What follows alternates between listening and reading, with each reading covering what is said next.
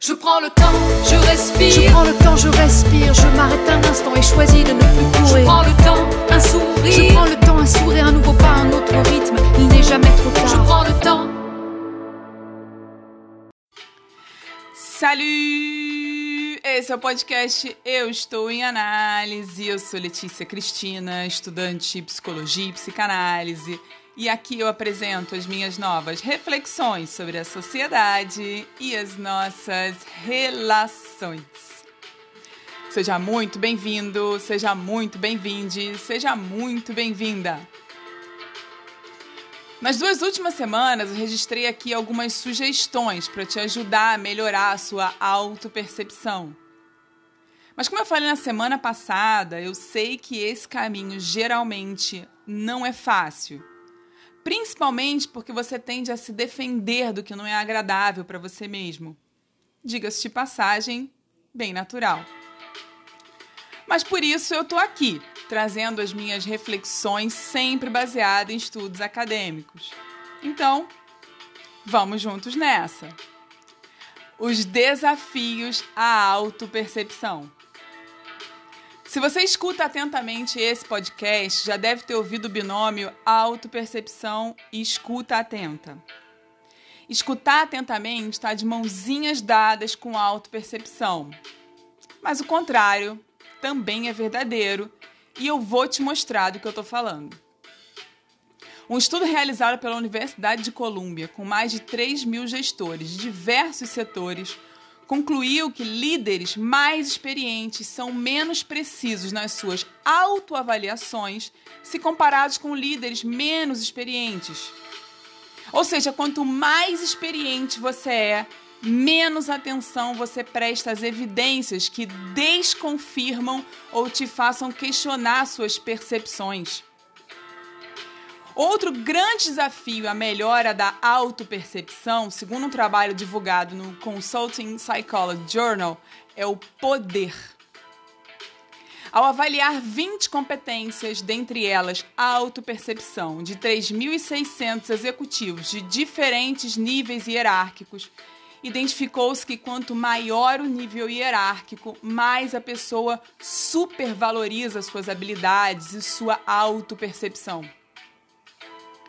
Algumas possíveis explicações para isso são: ao ocupar um cargo de nível hierárquico elevado, você tem menos pessoas acima para te fornecer percepções sinceras sobre o seu trabalho, sobre a sua gestão, sobre as suas ações e reações.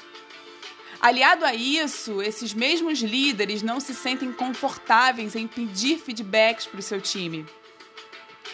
E o cenário é ainda mais preocupante, porque os pesquisadores apontam que quanto maior o poder, menor é a vontade de ouvir.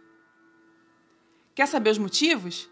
Esses líderes acham que sabem mais do que seus colaboradores ou acham que buscar feedback terá um custo. Mas sabe o que é curioso? Uma avaliação feita com 5 mil líderes mostrou que os mais bem avaliados em avaliações 360 são justamente aqueles que buscam feedbacks críticos e frequentes de colegas, colaboradores, gestores e até das suas famílias. Melhoram assim sua autopercepção, passam a ser vistos como mais eficazes e passam a ser mais admirados pelas pessoas que os cercam. Por isso tudo, eu digo que escutar atentamente é fundamental para melhorar a sua autopercepção, mas o contrário também é verdadeiro. Semana passada eu comentei sobre a importância dos outros nesse caminho. Hoje eu já falei também que líderes que escutam mais são mais bem avaliados, são mais eficazes. E eu não sei se você se lembra que eu também comentei há algumas semanas que você pode ser o seu juiz mais duro.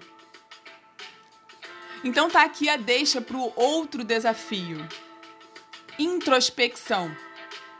Examinar seus sentimentos, seus pensamentos, seus comportamentos é muito importante, mas aqui é necessário um alerta. Em geral, tendemos a refletir sobre o porquê das nossas ações, dos nossos sentimentos. Por que eu reagi assim? Por que eu gosto mais da fulana do que da Beltrana? Por que minha gestora me tira do sério? Por que eu não tenho paciência com meu filho? A questão é que, segundo os pesquisadores, se perguntar o porquê quando estamos falando de autopercepção, não parece ser tão eficaz. Aqui eu peço uma licencinha para trazer a psicanálise para a conversa. Você não tem acesso tão simples e facilmente às origens dos seus sentimentos, dos seus pensamentos. Por isso, quando você se pergunta genuína e francamente em um intenso processo de introspecção o porquê de alguma ação ou reação sua, você tende a inventar uma resposta.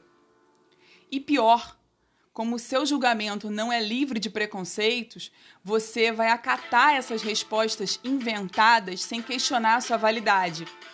Vai ainda ignorar evidências contraditórias e vai forçar seus pensamentos futuros a se adequarem às suas explicações inventadas.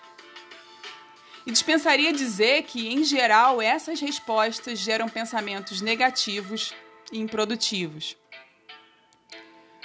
Por isso, escutar atentamente os outros e se escutar atentamente são igualmente importantes.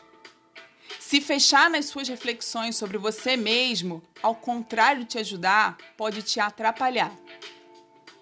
A melhora da autopercepção é um caminho, é um processo, e como eu já disse aqui, é muito desafiador, mas eu posso te garantir, é ainda mais recompensador. Como todo caminho tem um início e quem pode dizer quando começar é você.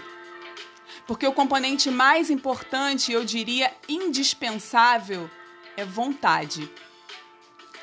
Semana que vem será o décimo e último episódio dessa segunda temporada e eu vou te contar a palavrinha-chave para esse caminho. Lembrando, todas as referências mencionadas aqui você encontra lá no site www.euestouemanalise.com.br. E como eu sempre reforço, o objetivo aqui é provocar reflexão e discussão ao redor dos temas. E eu te convido a compartilhar comigo sua percepção, sua provocação, sua discordância o meu e-mail é leticia.cristina@euestouemanalise.com.br. E eu te convido também a me acompanhar lá no YouTube, no canal Eu Estou em Análise, no Instagram, arroba Eu Estou em Análise. Um grande abraço e até a próxima! Je prends le temps, je respire. Je prends le temps, je respire, je m'arrête un instant et choisis de ne plus courir. Je prends le temps, un sourire. Je prends le temps, un sourire, un nouveau pas, un autre rythme, il n'est jamais trop tard. Je prends le temps